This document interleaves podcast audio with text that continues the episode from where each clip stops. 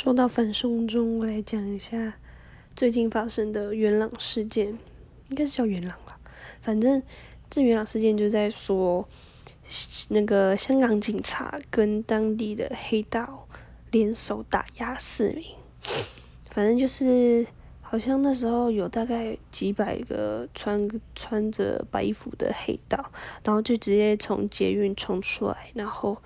直接捅市民、杀市民，然后重点是当民众去跟警察报这个案子的时候，警察完全不理会，然后他们还把警察署那个铁门拉下来，警察署的铁门竟然可以拉下来，然后就觉得这真的很荒唐啊！怎么会就是警察跟黑道，然后这样子联合来打压市民，就很扯。